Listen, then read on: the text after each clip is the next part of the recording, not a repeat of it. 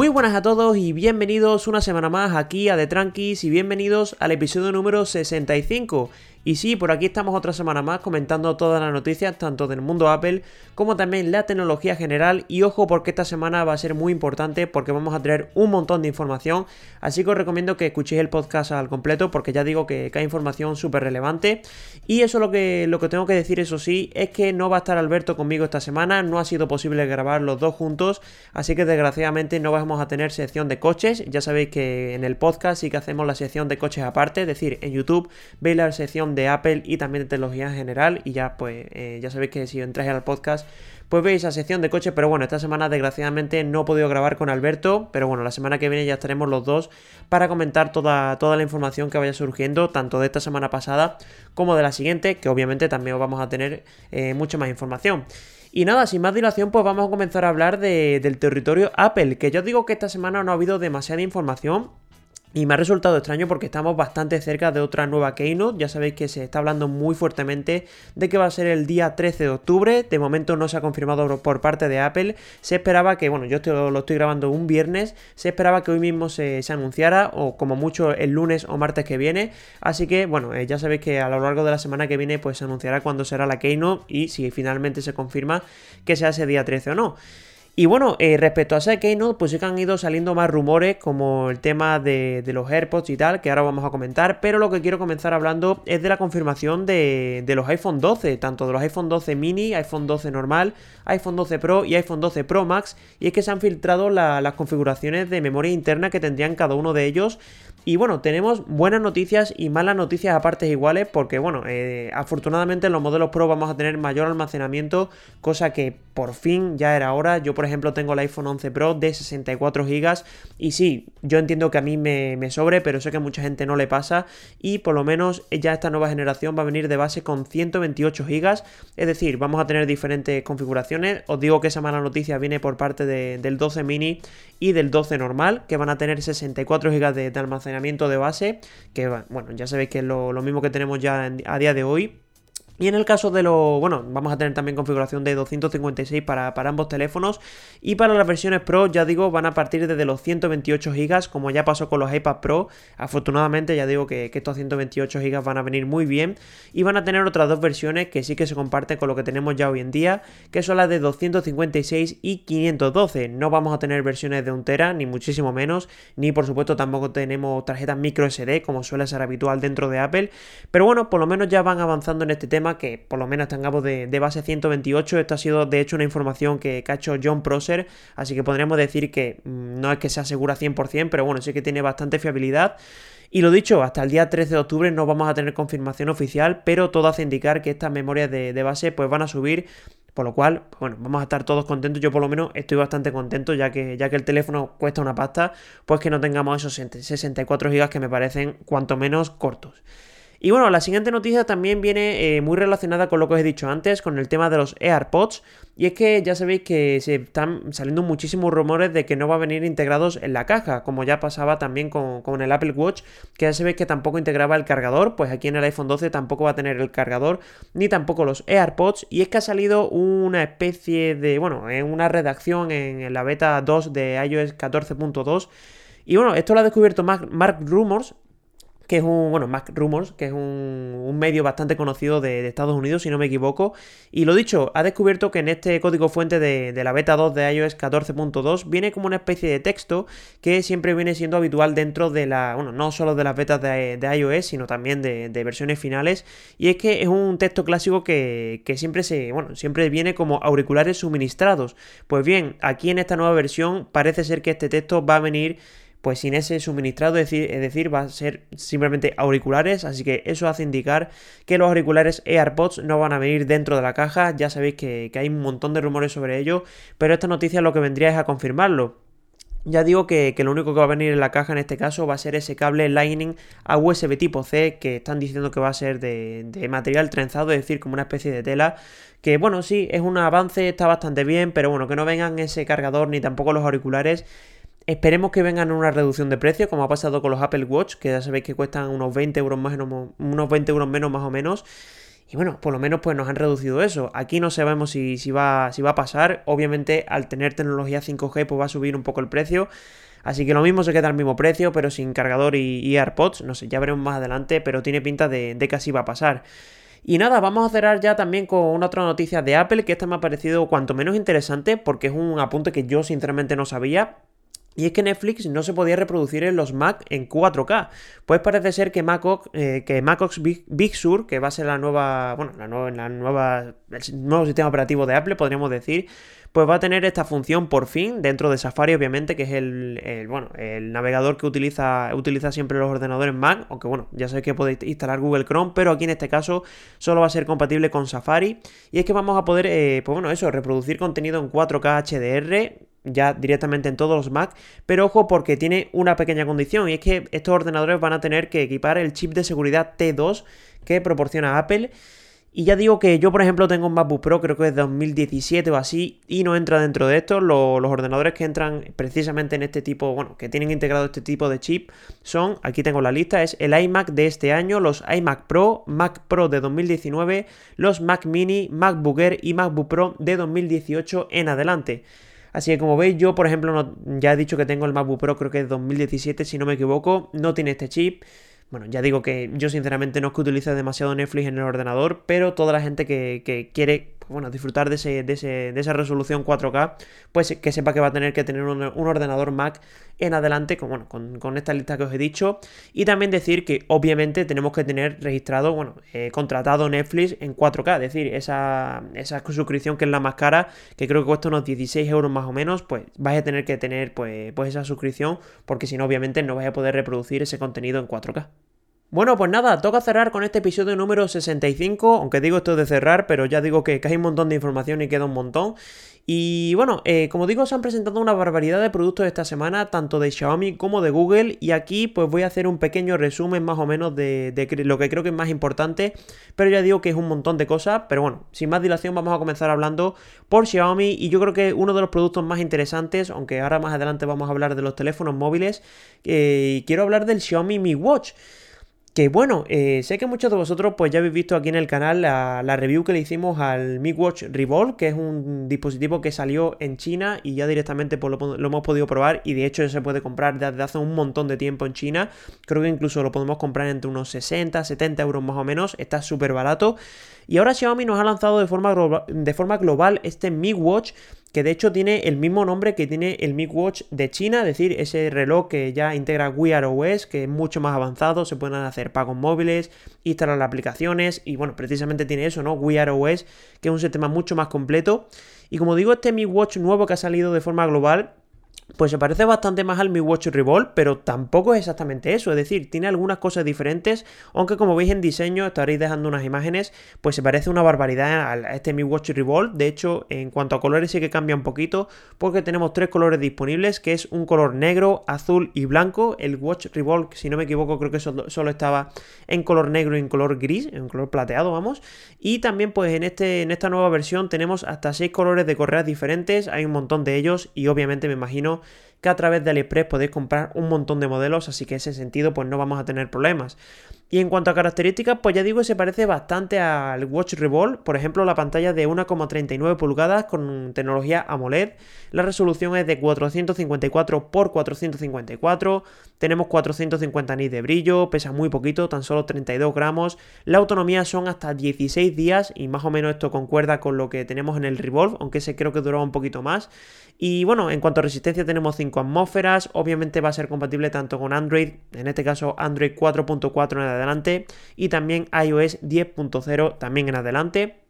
Y en cuanto a características así más interesantes, pues por ejemplo que tenemos la, bueno, el ritmo cardíaco, obviamente esto, esto lo tenemos siempre, el oxígeno en sangre, que es una novedad, que esto sí viene bastante bien, ya digo que en el Revolve esto por ejemplo no estaba, y también tenemos GPS, e incluso también se ha presentado con altavoz y micrófono, que en teoría va a ser compatible con Alexa de Amazon, ya digo, esto cuando llegue a nuestro país lo miraremos un poquito más en detalle, porque siempre los relojes de Amazfit también tienen esta función, pero no son utilizables, no sé por qué, y también llega con NFC, en teoría se van a poder hacer pagos móviles, pero lo dicho, hasta que no llegue a nuestro país y podamos probarlo, pues no lo voy a poder confirmar. De momento, pues bueno, es que sepamos, pues va a tener esta función, pero bueno, lo dicho, hasta que no podamos pues probarlo y añadir tarjetas, pues no podremos decir mucha más información. Y también hay otra cosa bastante interesante y es que vamos a tener un botón de acceso directo a deportes y ojo porque hay hasta 117 modos de deporte diferentes, hay una barbaridad y aquí también viene otra diferencia con respecto al, al Revolve que tenía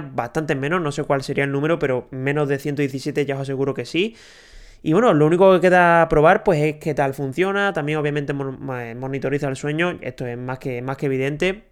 Y también, pues, sobre todo, cómo funcionan los sensores, que suele ser lo más importante dentro de este dispositivo. Y también el precio me ha gustado bastante. Tan solo va a costar 99 euros aquí en nuestro país. De momento se va a poder comprar a partir de diciembre. No se sabe qué la fecha, pero sí que han dicho diciembre. Y lo dicho, 99 euros por este producto creo que está muy bien. Pero obviamente, viendo también el Revolve, el Revolve que os he dicho que lo podemos comprar entre 60 70 euros pues bueno, no sabemos si va a salir después con otro nombre, de momento no se sabe nada, pero lo que sí tenemos seguro es que este Mi Watch ya se va a poder comprar a partir de diciembre y que por supuesto, pues como viene siendo habitual dentro de Xiaomi, pues tiene una relación calidad-precio que está muy bien. Y si continuamos con los demás productos que ha presentado Xiaomi, vamos a tener tres teléfonos que por fin sí se ha presentado el Mi 10T de que tanto estábamos esperando y se ha presentado tres modelos, la versión Pro, es decir, el Mi 10T Pro, la versión normal que es sin el Pro, es decir, Mi 10T y también el Mi 10T Lite.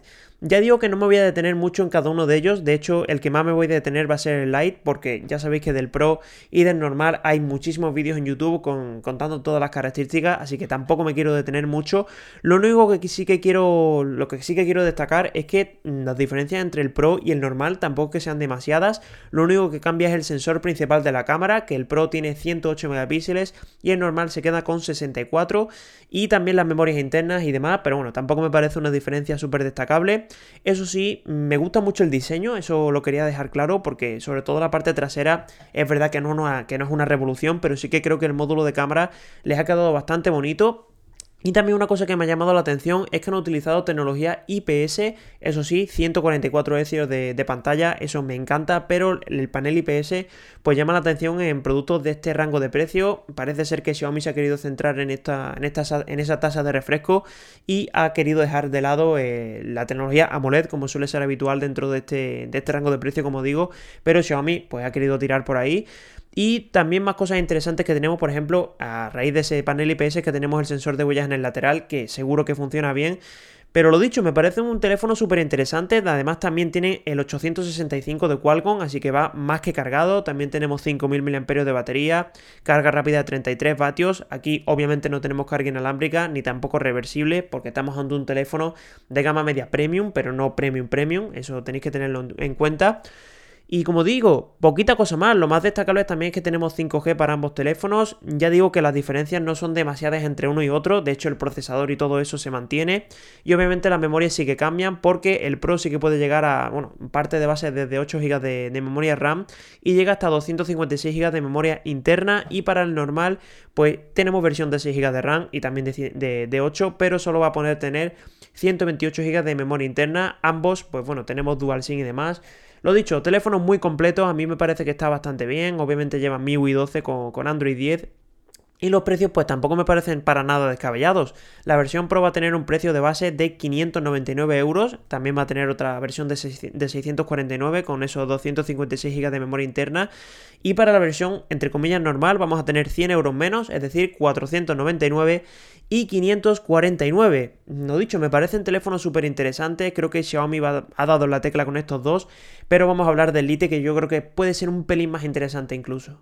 Y precisamente digo que va a ser muy interesante porque aquí tenemos un teléfono completamente distinto. De hecho, el diseño no se parece siquiera a los Mi 10T y 10T Pro, sino que tenemos un diseño en la parte trasera que se parece bastante a lo que nos presentó Pocophone con ese módulo de cámara en el centro. Queda bastante simétrico, está chulo, las cosas como son. Y el agujero en pantalla, en vez de estar en la parte superior izquierda, lo tenemos en el centro, como pasa con la gama de Redmi Note. Pero como digo, lo más interesante de este teléfono es que mantenemos no esos 144 Hz de, pantalla, sino que nos quedamos en 120 Hz, también con la tecnología IPS y demás. Y el tamaño de pantalla, que no lo he dicho, para los tres va a ser el mismo, que son 6,67 pulgadas. Yo creo que está bastante bien en cuanto en cuanto a tamaño. Y en este caso, pues obviamente se ha recortado el procesador. Tenemos el Snapdragon 750G, que ojo, me parece un procesador muy capaz y bastante recomendable. Y la RAM se queda en 6 GB de RAM y 64 o 128 GB de, memoria interna. En cuanto a las cámaras, pues mantienen la, la, del, bueno, la del Mi 10T normal, es decir, los 64 megapíxeles de, de sensor principal, el gran angular el sensor macro y también el de profundidad. Y por último también, eso sí que cambia, es la batería que tenemos 4820 mAh, se mantiene la carga rápida de, 33 vatios y también la cámara frontal cambia que son 16 megapíxeles. Y bueno, en cuanto a características así, pues tampoco cambia mucha cosa, lo dicho. Me parece también un teléfono súper interesante, también con este rediseño que a lo mejor nos gusta el 10T, pero este Elite pues parece un poquito más interesante, como digo, en cuanto a diseño trasero. Y en cuanto al precio, pues obviamente baja bastante. Por ejemplo, la versión normal, es decir, la de 6 y 64, va a partir desde 279 y se puede comprar eh, a partir del 20 de octubre, pero el 13 de octubre se va a poder comprar por menor precio, es decir, 249 euros, es decir, 250 pavos, que creo que está muy muy bien. Y la versión más tope se va a los 329 y ese se va a tener que comprar un poquito más adelante, que va a ser el 26 de octubre. Lo dicho, me parecen tres telefonazos, mm, tanto el Pro como el normal como el Lite me parecen muy recomendables, pero yo creo que la, tecla está aquí en el Lite, porque sí, se rebajan bastantes características, por ejemplo el procesador me parece bastante clave, pero mantiene otras cosas que creo que están bastante bien, el tema de la pantalla, también las cámaras que no están nada mal. Y lo dicho, también el precio es que es muy interesante, pero creo que Xiaomi ha dado la tecla con los tres. Pero bueno, yo creo que el Lite va a ser un poquito el más, entre comillas, abanderado cuando veamos las cifras de ventas. Y ahora sí que sí, toca cerrar ya con las noticias de Google, que yo os he dicho que esta semana ha presentado un montón de productos, pero desgraciadamente toda la gente que nos estéis viendo o escuchando desde España o también desde Latinoamérica, pues ya sabréis la noticia, y es que Google no va a vender dos de esos cuatro productos aquí en nuestro mercado, como es el Pixel 4 a 5G y también el flamante, el nuevo Google Pixel 5. Es una pena, estos de momento solo se van a vender en diferentes mercados como son Australia, Canadá, Francia, Alemania, Irlanda, Japón, Taiwán, Reino Unido y Estados Unidos. Como digo, tanto Latinoamérica como España se quedan fuera de estos mercados. Es una pena porque ya sabéis que, que, siempre Google ha vendido históricamente aquí sus productos. Pues aquí estos dos desgraciadamente no los vamos a tener. Y bueno, quiero empezar hablando del Pixel 4a 5G. Ya digo que no me voy a detener mucho porque son productos que no se van a vender aquí y creo que, bueno, no son relevantes en este, en este mercado. Y como digo, esta versión del Pixel 4a 5G no es una versión mejorada del Pixel 4a como podría parecer su nombre, sino que más bien es una versión recortada del Pixel 5, porque en características, por ejemplo, el mismo procesador es exactamente el mismo como es el Snapdragon 765G y los recortes vienen más bien en cuanto a batería, memoria interna y demás. Y eso es lo que me ha llamado la atención, ¿no? Que no sea una versión mejorada del Pixel 4a, sino que sea una recortada del Pixel 5, que también la novedad es que el Pixel 5 no va a llegar, eh, bueno, no va a llevar el último procesador de Qualcomm, como siempre ha llevado los Pixel 4, 3, bueno, los últimos Pixel que, tenemos tenido de, de gama alta.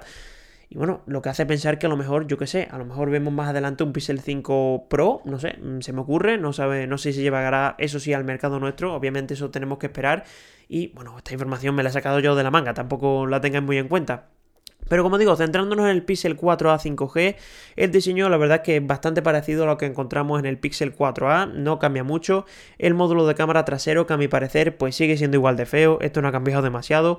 Tenemos también el sensor de huellas en esa parte trasera y en la parte frontal tenemos el todo pantalla con el, bueno, el agujerito en pantalla en la parte superior izquierda, un diseño puro 2020, tampoco cambia, no es una revolución ni muchísimo menos, ya sabéis que Google no se diferencia por esto. Y en cuanto a características, pues tenemos por ejemplo el panel OLED de 6,2 pulgadas. Aquí desgraciadamente no tenemos los 90 Hz que sí que tenemos en el Pixel 5. Aquí nos tenemos que, conformar con esos 60 Hz clásicos. Tenemos versiones de 6 GB de RAM con 128 GB de memoria interna, es decir, una, una única versión. Android 11, obviamente, esto, esto está más que claro. Y como digo, las cámaras sí que se mantienen con respecto al Pixel 5, esto es una muy buena noticia porque tenemos el sensor principal de 12 megapíxeles y un gran angular, por fin Google ha integrado el gran angular de 16 megapíxeles, veremos a ver cuando, cuando, bueno, cuando se pueda probar qué tal son esas cámaras, pero sin ninguna duda son muy buenas noticias que tanto los sensores principales como los secundarios sean exactamente los mismos en el 4 a 5G que en el Google Pixel 5. Para la cámara frontal tenemos 8 megapíxeles y aquí sí que viene el recorte, como os he dicho, 3800 mAh de batería con carga rápida de solo 18 vatios, que bueno, que estaría bien que, hubiese sido un poquito más. Y bueno, lo dicho, tenemos 5G, también tenemos Bluetooth 5.1, NFC, es decir, todo lo clásico, el lector de huellas en la parte trasera, altavoces estéreo. Y este Pixel, Pixel 4a 5G se va a vender a partir de 499, en este caso dólares, porque euros no, van a llegar, bueno, sí a, por ejemplo, a Francia o Alemania, sí que va a llegar a esos 499 euros, pero desgraciadamente a nuestro mercado, es decir, a España y a Latinoamérica, pues no lo vamos a tener. Y por otro lado, el Pixel 5 pues también me voy a detener muy poquito. En este caso las diferencias vienen, por ejemplo, el diseño es prácticamente lo mismo. De hecho, podríamos decir que es casi igual. Lo único que cambia es la parte trasera los colores, que en el Pixel 4 a 5G no lo he dicho, pero solo lo podemos comprar en color blanco y negro. Pero este Pixel 5 ha presentado un color azul que está bastante chulo. Lo dicho, tampoco me parece una revolución, pero sí que creo que estéticamente le queda bastante bien. También tenemos el panel OLED de 6 pulgadas, es decir, es un poquito más pequeño que el Pixel 4a 5G. Y en este caso sí que tenemos los 90 Hz, por lo menos tenemos en un, entre comillas, gama alta estos 90 Hz, pero desgraciadamente el procesador no es un 865, sino que se mantiene el 765G que tiene el 4a 5G no sé, un poco absurdo que no tengamos ese procesador de gama alta de Qualcomm, pero obviamente el precio tampoco va a ser el mismo, eso hay que tenerlo en cuenta. También tenemos en este caso 8 GB de RAM con 128 GB de memoria interna, una única versión, es decir, no podemos acceder a más memoria, desgraciadamente, y la batería se queda en 4080 mAh con esa carga rápida de 18 vatios, la carga rápida se mantiene, pero la batería sube un poco más, y bueno, teniendo en cuenta que, tenemos más tamaño, bueno, un poquito de menos pantalla, pues se supone que va a tener una mejor autonomía. Y bueno, ya sabéis que Google no suele ser destacado por una muy buena autonomía pues en este caso parece ser que, lo han salvado un poco. Y lo demás, pues prácticamente lo mismo, el lector de huellas trasero, también tenemos el always, On Display, gracias a este panel OLED, NFC, 5G, es decir, todo lo que teníamos en el 4 a 5G. Y en este caso va a ser un poquito más caro, 699 dólares, y se vende en los mismos mercados que os he dicho antes que se va a vender el 4 a 5G. No lo vamos a tener aquí en España, no sé si saldrá una versión Pro, esto lo he dicho un poco al voleo, pero bueno, que sepáis que hay que tener la información y desgraciadamente pues no vamos a tener que aguantar sin el Pixel. Pero bueno, no todos son malas noticias porque como os he dicho se han presentado cuatro productos y dos no van a llegar, pero obviamente los otros dos sí que lo van a hacer y bueno, precisamente vamos a hablar de ellos dos. Voy a comenzar hablando del Google Nest Audio que aquí básicamente lo que ha presentado Google ha sido un Google Nest Mini, lo que teníamos ya en el mercado, pero bueno, obviamente era mucho más pequeñito, y aquí lo tenemos en un formato mucho más grande y a mi parecer mucho más bonito, porque sí, mantenemos ese diseño en una especie de tela por la parte de fuera, y creo que en el Nest Mini teníamos tres colores, creo que era blanco, negro y azul, si no me equivoco, pero aquí se añaden otros dos, como son un color rosa y un color verde, que a mi parecer, sobre todo el verde queda bastante bonito, y sobre todo este producto sí que está hecho para que quede bien en casa, muy integrado y bastante bonito. Y aquí obviamente pues también está hecho para que suene mejor. El Nest Mini pues obviamente es un, círculo bastante pequeñito y aquí tenemos una altura de 175 milímetros. Obviamente estamos ante un altavoz que está orientado a que suene bastante mejor. Y también tenemos dos altavoces, en este caso un altavoz de graves que va a tener un tamaño de 75 milímetros y un tweeter para agudo de 19. Así que lo dicho, va a sonar bastante mejor. Y tenemos dos altavoces dedicados, cosa que no tenemos en el, en el Nest Mini y se agradece. Pero bueno, en cuanto a funciones y es verdad que mantiene prácticamente todo. Vamos a tener lo clásico de OK Google, vamos a poder conectarlo con, bueno, con lo clásico de YouTube Music, Spotify o TuneIn Radio y este tipo de, de servicios. Y el precio sí que va a ser obviamente bastante más caro que el Google Nest Mini. Vamos a tener 99 euros que bueno, tampoco es que me parezca una pasada, sobre todo teniendo en cuenta que otros productos, por ejemplo, de Amazon suelen rondar este precio. Por ejemplo, el Eco Studio, sí que me acuerdo que son casi 100 euros más. Me imagino que no sonará ni la... Bueno, el, el Eco Studio me imagino que será bastante mejor en cuanto a audio. Obviamente cuesta 100 euros más. Pero como digo, este creo que no, que no va a estar nada mal. Y lo dicho, eh, de momento no se ha especificado la fecha que va, a ser, que va a ser puesto a la venta, pero ya se pueden reservar directamente desde la Google Store con envío gratuito a partir de 100 euros y creo que en cuanto a precio no está nada mal y si suena bien pues creo que va a ser bastante buena alternativa. Y nada, vamos a cerrar ya con el último producto que como os he dicho este sí que me parece un pelín más interesante porque es la renovación del Chromecast que ya hemos hablado un montón de él, de hecho creo que se denominaba Proyecto Sabrina si no me equivoco, hemos estado hablando en un montón de podcasts sobre este producto y bueno, en cuanto a diseño no tengo que deciros mucho porque es exactamente lo mismo que se ha filtrado durante todo este tiempo a través de, bueno, tanto del podcast que, que lo hemos estado comentando, porque eh, como digo, el diseño pues prácticamente podremos decir que es igual, tenemos ese mando externo que a mi parecer le va a dar una funcionalidad mucho mejor que la que teníamos hasta el día de hoy porque ya sabéis que el Chromecast se funcionaba básicamente conectándolo a la tele y funcionaba todo a través de nuestro teléfono móvil. Aquí no, va a tener un sistema operativo propio dentro, es decir, Android TV, tampoco es una, una una, revolución porque ya lo teníamos en el mercado y va a poder ser utilizado con este mando de distancia. En este caso vamos a tener también tres colores disponibles. Parece ser que Google se ha puesto las pilas con el tema de, la paleta de colores, que el color va a ser blanco, una especie de rosita que se mantiene con respecto al NES Audio que os he dicho antes y también ese azul que está bastante bonito y a mi parecer también le queda bastante chulo y creo que también en color negro si, si no me equivoco. Y bueno, al tener una funcionalidad de tener un sistema operativo, obviamente se van a poder instalar aplicaciones externas, también pues obviamente va a tener hardware interno como tal porque vamos a tener un procesador de 4 núcleos que va a ser una RM Cortex A55 a 1,9 GHz, que bueno, para, para, mover todo esto pues creo que estará suficiente. Tenemos 2 GB de RAM y 4 GB de almacenamiento interno, que se supone que bueno, que vamos a poder instalar aplicaciones sin ningún tipo de problema. Y lo bueno es que mantenemos las características que teníamos en el Google Chrome, el Chromecast Ultra, perdón. Eh, ya sabéis que esa función de esos 4K 60 FPS, pues aquí lo vamos a tener. También tenemos contenidos en HDR, en HDR10 Plus, también es compatible con Dolby Atmos 5.1, contenidos en H265, lo dicho, prácticamente el pack completo que teníamos en el Chromecast Ultra, pues lo tenemos aquí también reflejado en esta nueva generación del Chromecast, pero añadiéndose ese, mando externo que a mi parecer está bastante bien porque no solo funciona con Bluetooth, sino que también lo vamos a poder conectar con infrarrojos. Y esto lo que va a hacer es que podamos utilizar la tele directamente con este mando. Si queremos subir el volumen, silenciarlo, incluso cambiar de canal o incluso poner el HDMI en el que esté conectado este Google Chromecast nuevo, pues vamos a poder hacerlo directamente con el mando.